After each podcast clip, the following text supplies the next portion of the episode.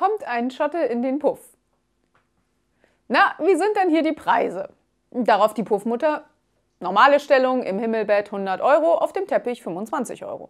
Der Schotte nickt und will bezahlen, doch die Chefin sagt, das soll er bei der Dame seiner Wahl tun. Er geht also in einen Raum und hält der Nutter einen Hunderter hin. Die nimmt ihn, legt ihn in ihre Spardose, wirft sich aufs Himmelbett, spreizt die Beine und meint, na dann leg mal los. Darauf der Schotte kopfschüttelnd, nee, nee, nee, nicht das Himmelbett, viermal Teppich.